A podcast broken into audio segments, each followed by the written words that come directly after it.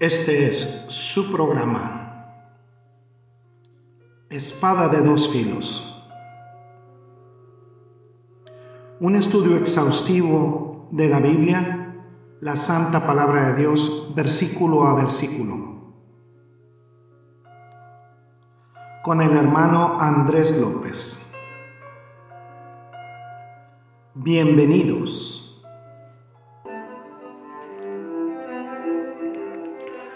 ¿Qué tal amigos? ¿Qué tal? Bienvenidos a este su programa, nuestro programa Espada dos Filos. Soy su, anfitrión, el hermano Andrés López, desde aquí es de Radio Cristo Viene en Quebec, Canadá.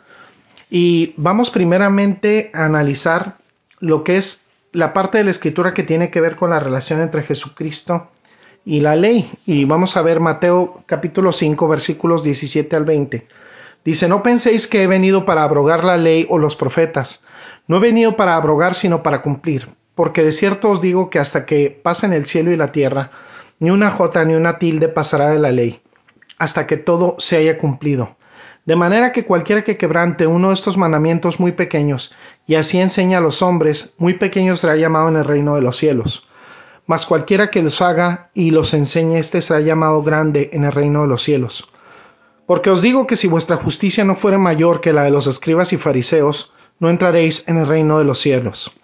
Vamos a orar. Gracias, bendito Señor, te damos por esta tu santa palabra, Señor. Gracias porque nos has permitido el discernimiento para comprender que te desagradas en la desobediencia, que quieres que seamos personas como cristianos y en general personas que vivan en santidad, que vivan en obediencia a tu palabra, Señor. Esto es muy importante, es algo que se pierde más y más en nuestras congregaciones, por desgracia, Señor. Permítenos ser esa pequeña voz, esa voz que despierte ese ánimo de discernimiento, de comprender, Señor, que sin santidad nadie te podrá ver, amado Padre. Te exaltamos, bendecimos tu santo nombre, Señor. El precioso nombre de Cristo Jesús, oramos. Amén. Y veíamos en nuestra edición anterior todas estas características que nos hacen comprender que Jesucristo está presente en todo el Antiguo Testamento. ¿En qué sentido cumple Jesús la ley? Miren, ¿en qué sentido cumple la ley? Él la cumplió con la enseñanza. Deben escuchar esto, amados radioescuchants. Dicen, dicen que cumplió la ley enseñando. La idea es que cumplió completamente la ley. La ley era un bosquejo y él la coloreó completamente. Si la ley dice esto, pero quiere agregar esto, si la ley dice esto, quiere decirte esto. Y algunos dicen que él lo completó con su enseñanza, que había un código básicamente incompleto en el Antiguo Testamento y necesitaba dimensiones añadidas y nuevos alcances. Y entonces él dice que lo añadió en, este, en cierto sentido, hay quienes dicen que lo añadió, que él expandió la ley de Dios. En cierto sentido él la aclaró, en cierto sentido, cuando él envió, al Espíritu a través del Espíritu, los escritores de las epístolas aclararon más lo que era la ley de Dios. Pero verdaderamente no es esa la razón. No puede ser el significado real de cumplir. En primer lugar, eso no es lo que significa llenar, eh, significa, no significa agregar a, ni completar algo que ya está ahí. Jesucristo no añade nada nuevo. Él simplemente aclara el significado original de Dios. Y podemos decir esto, Jesús no vino a dar una conferencia moral. La ley no se cumple disertando sobre ella, la ley no se cumple agregándole, no se cumple de otra manera. Y eso dicen algunas personas, si eso es verdad, Él lo cumplió porque cumplió con sus demandas. En otras palabras, hay algunos maestros de la Biblia que dicen que en su vida Él guardó cada parte de la ley de Dios guardó la ley judicial de Dios, la ley ceremonial de Dios, y él adoró al Señor de la manera correcta. Era justo y equitativo, guardó la ley moral de Dios, nunca violó las reglas que Dios estableció, él era perfectamente justo, Jesucristo, absolutamente santo, justicia perfecta. Y eso es cierto. Fíjense lo que dice Mateo 3.15 y habla en Mateo 3.15 sobre la respuesta que da Jesucristo a Juan el Bautista que no quería bautizarlo y él dice, permítelo ahora porque así, así conviene para cumplir con toda justicia. así, así le contestó Jesucristo. Habría que cumplir toda justicia. Es decir, en otras palabras, si el Antiguo Testamento dice que hay que ser lavado en arrepentimiento, entonces Jesucristo pidió ser lavado. Y eso es lo que dice. En otras palabras, Él cumplió hasta el último detalle de la ley de Dios. Y en ese sentido la cumplió. Eso es verdad. Él hizo eso.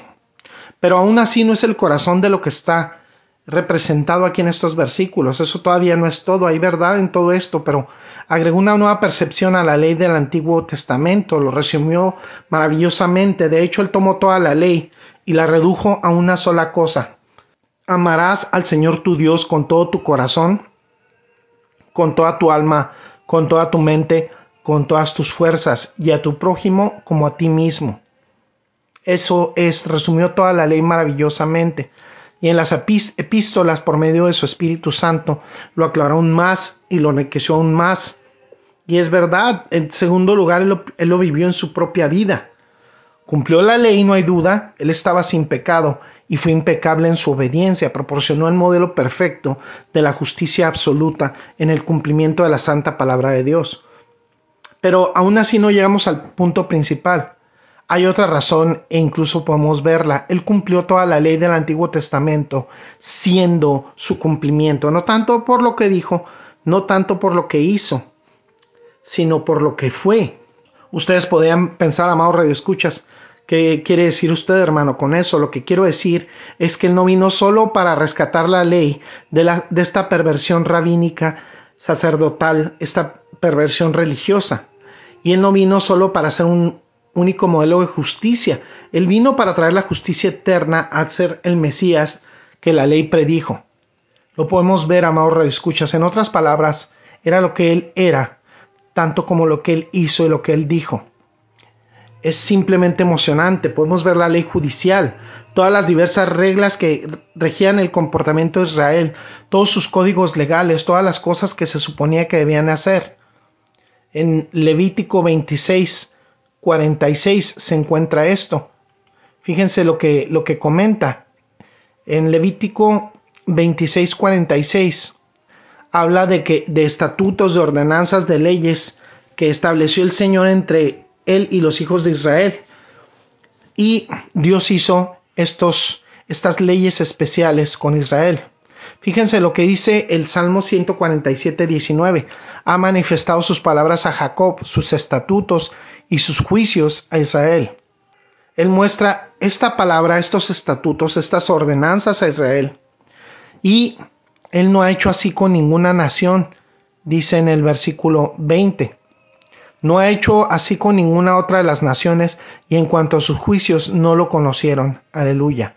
Así dice la palabra de Dios.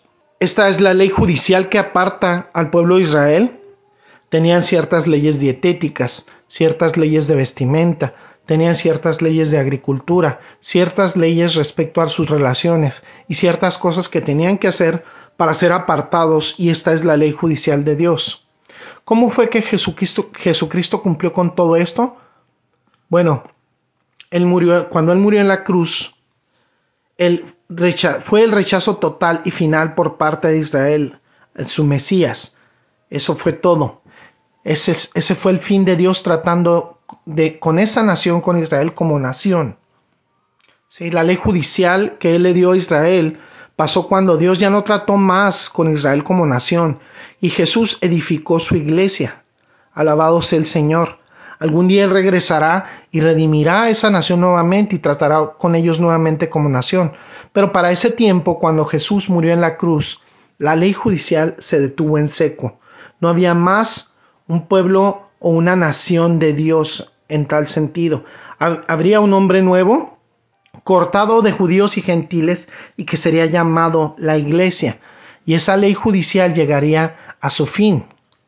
Y por eso lo vemos en Mateo 21, 43, dice, por tanto os digo que el reino de Dios será quitado de vosotros y será dado a gente que produzca los frutos de él. Así lo dice Jesucristo. El reino de Dios será quitado a Israel. Podemos agregar esto, tener en cuenta que los fundamentos de la ley judicial están en la ley moral por lo que los principios divinos detrás de ella todavía existen, todavía son vinculantes, todavía están ahí.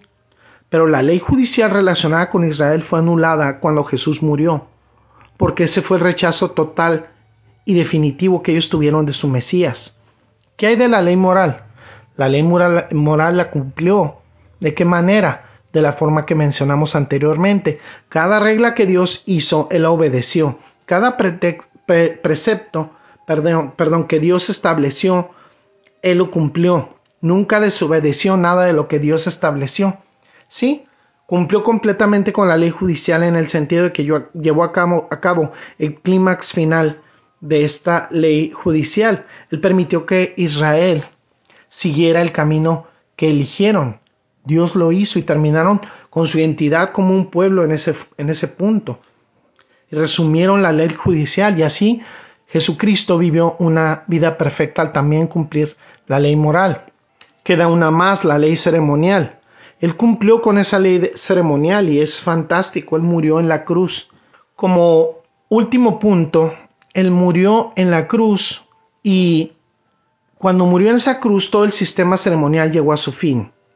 Cuando murió se quitó el velo y todo el sistema judicial levítico había terminado, se acabó.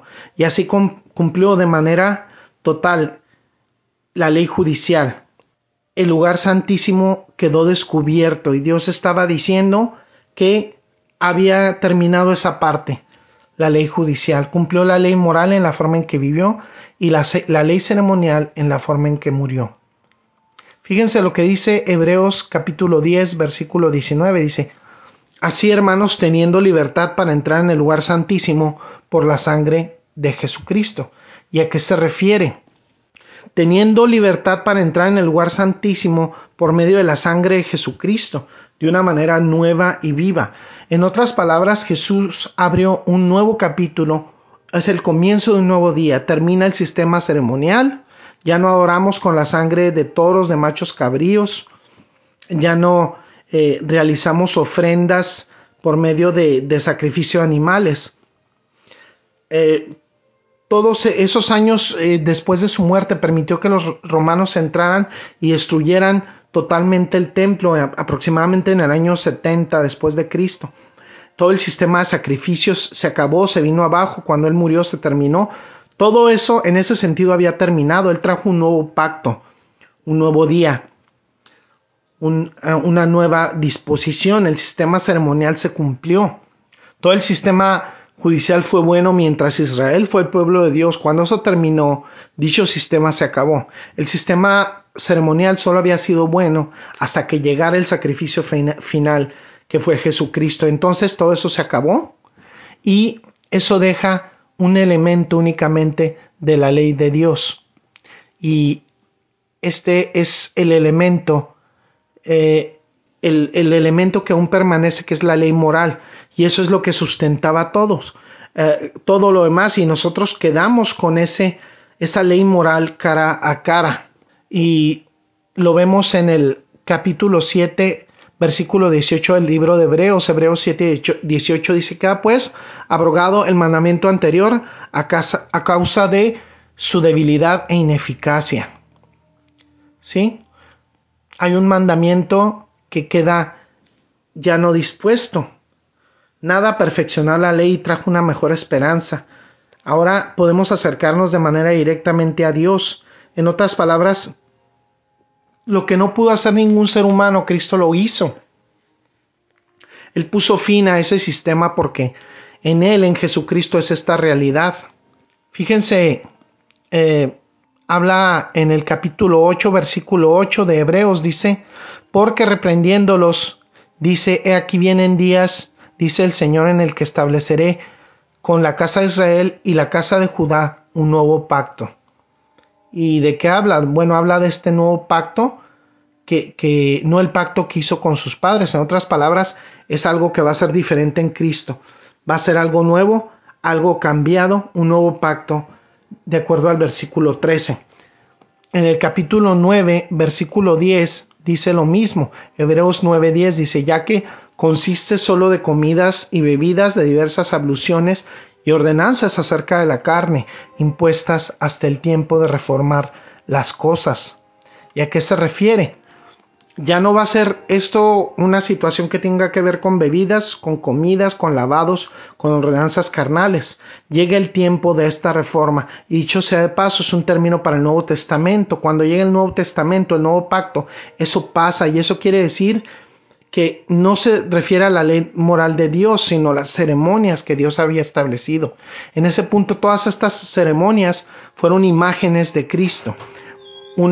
Al llegar a la realidad, y no necesitó esa imagen.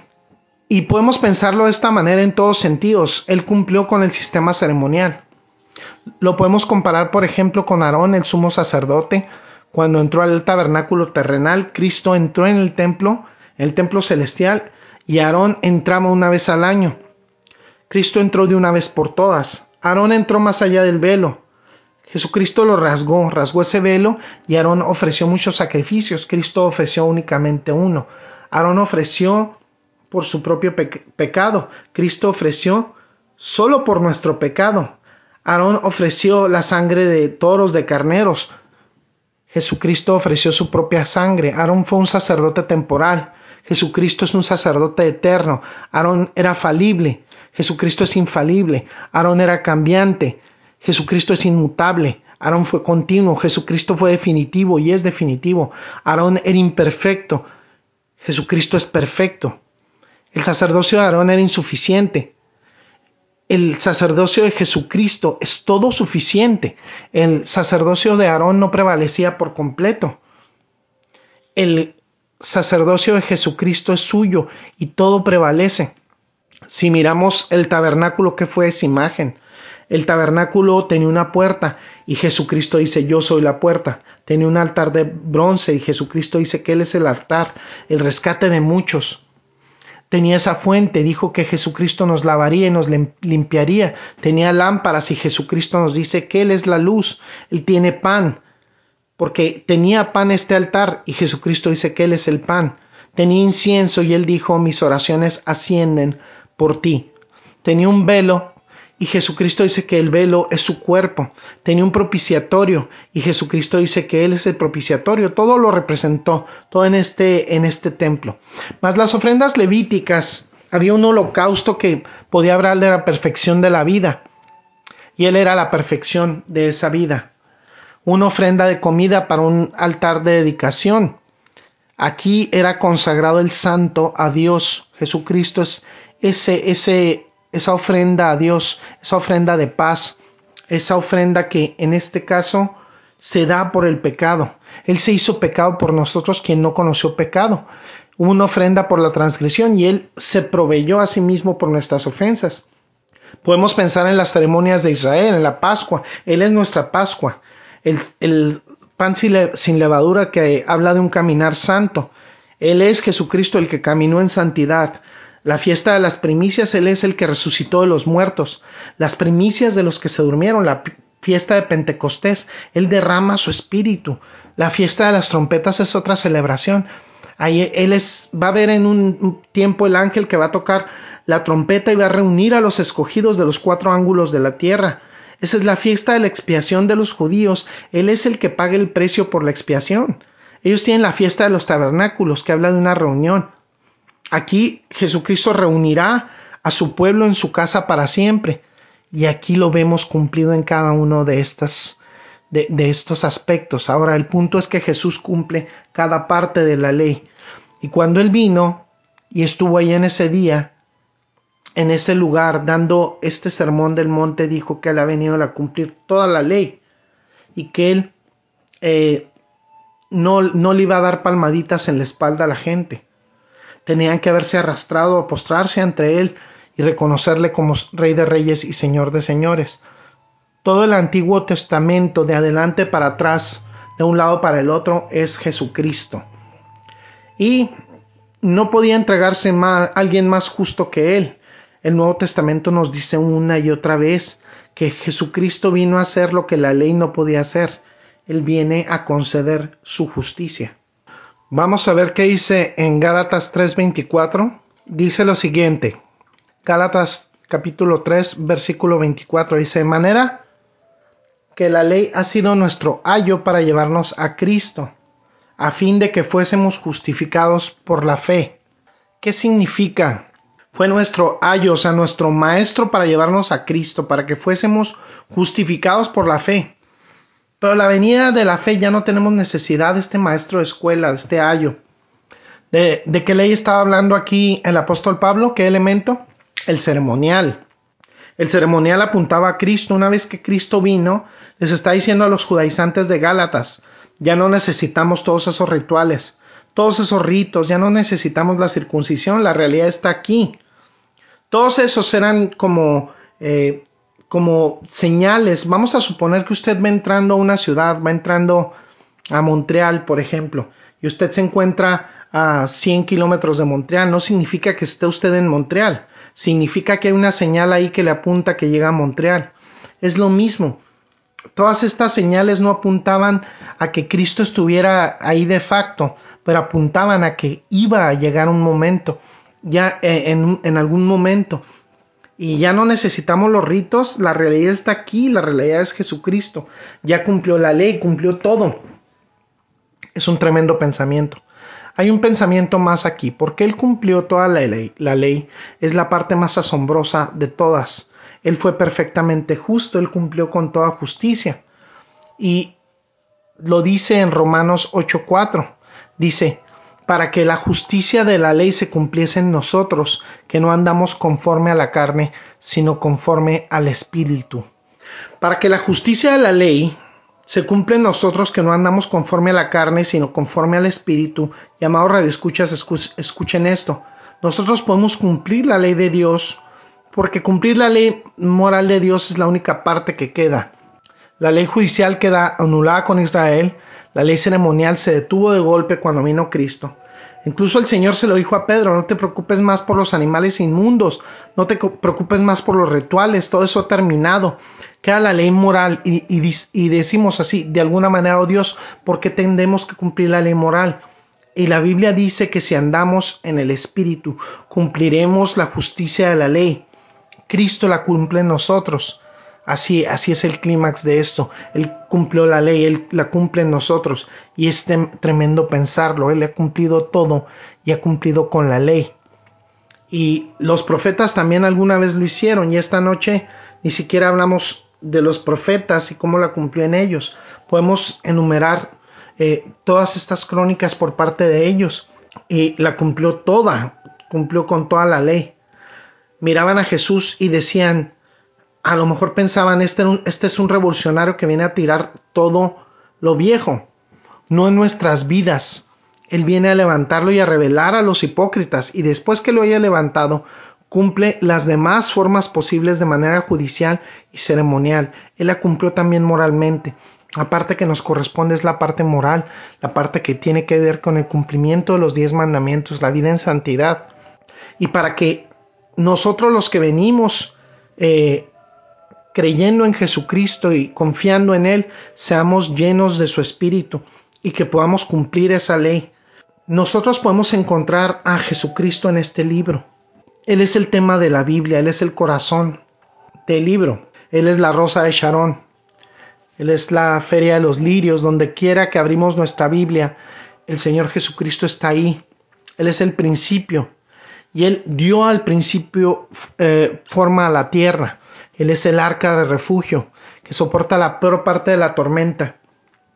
Y Él es esa zarza ardiente en el, en el desierto, el renuevo de la vara de Aarón. Donde quiera que miramos en nuestra Biblia, podemos ver al Hijo de Dios, el carnero sobre el monte Moriah, la escalera que ve, eh, que ve este profeta de la tierra al cielo, el cordón que escarlata de la ventana y la serpiente levantada en lo alto, la roca herida en el desierto, el pastor con el bastón y el callado, el rostro del Señor que descubre donde quiera que hable el libro.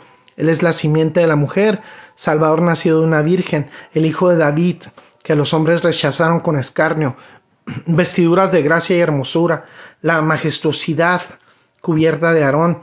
Sin embargo, él es el sacerdote por siempre, él es Melquisedec, Señor de la gloria eterna, a quien, a quien vio el apóstol Juan, la ciudad de oro, el cordero sin mancha y sin defecto, el esposo que llega a medianoche con las vírgenes y donde quiera que abrimos nuestra Biblia, nos eh, podemos encontrar a Jesucristo. Y te hablo a ti, amado Radio Escucha, que estás escuchando esta estación, que estás escuchando este podcast o este programa. ¿Has encontrado al Señor Jesucristo o sigues viviendo en tinieblas? ¿Le has dado tu vida? Él es el único que puede darle, darte la norma absoluta para tu vida, el único que puede hacer que vivas en justicia, porque por ti mismo es imposible. Él es el único que puede capacitarte para cumplir su ley, la ley de Dios. Él es el único que puede capacitarte para tener el carácter que Él demanda. Si no lo has hecho, ahí mismo donde te encuentras en este momento, ora al Señor con tu corazón. Dile a Jesucristo que entre en tu vida, recíbelo como tu único y suficiente Señor y Salvador, para que Él te pueda hacer cumplir la ley a través de su poder. ¿Cómo podemos recibir al Hijo de Dios y cruzar ese abismo y tener vida eterna, la vida eterna que Dios nos ha prometido? Dice Juan 1.12 que a los que le recibieron les dio el derecho de ser llamados hijos de Dios, aquellos que creen en su nombre. Juan 3.16 al 18 dice que porque Dios amó tanto al mundo que ha entregado a su Hijo unigénito para que todo aquel que en él crea no se pierda, mas tenga vida eterna. Dios no ha venido a juzgar al mundo, sino que el mundo sea salvo a través de él. Y quien no cree en Jesucristo ya ha sido juzgado porque no ha creído en el único Hijo de Dios. Entonces, debido a que nosotros Jesucristo murió por nosotros en la cruz y resucitó al tercer día. Él tiene la vida. Podemos recibir la vida en Jesucristo como nuestro único y suficiente Señor y Salvador, confiando en Él y en su muerte y resurrección por nuestros pecados. Tenemos que venir a Jesucristo de ese modo como pecadores que reconocemos nuestra pecaminosidad, que repudiamos cualquier forma de obra humana para la salvación y confiar únicamente en Jesucristo para nuestra salvación. Hoy es el día de salvación, mañana puede ser demasiado tarde. Esta vez te invito, amado Radio Escucha, que si no estás en Cristo, lo hagas en esta ocasión. Vamos a orar y agradecer al Señor por su palabra. Gracias, bendito Padre, por este estudio que nos has dado que tiene que ver con Jesucristo y su relación con la ley. Señor, ayúdanos a entender que sin santidad nadie te verá, Señor. Levantamos nuestras manos y oramos hacia ti, Señor, pidiéndote que tengas misericordia hasta estos, hacia estos viles pecadores, Señor, que no merecemos tu salvación, sino que nos la has proporcionado por tu gracia y tu misericordia, dando la vida de tu Hijo, Señor, y su sangre preciosa para el perdón de nuestros pecados. Gracias, amado Señor, por este regalo eterno que nos has hecho. Te exaltamos y bendecimos tu santo nombre por siempre. En Cristo Jesús oramos. Amén y amén. Bueno, este ha sido este estudio que ha sido eh, de gran bendición y edificación, espero. Y como siempre, para la gloria y la honra de Dios, esta ha una emisión más de nuestro programa, su programa Espada de dos Filos. Los esperamos para la siguiente emisión. Bendiciones y hasta la próxima. Gracias por el placer de su sintonía. Lo esperamos en una nueva emisión de este su programa, nuestro programa Espada de dos Filos. Hasta pronto y bendiciones.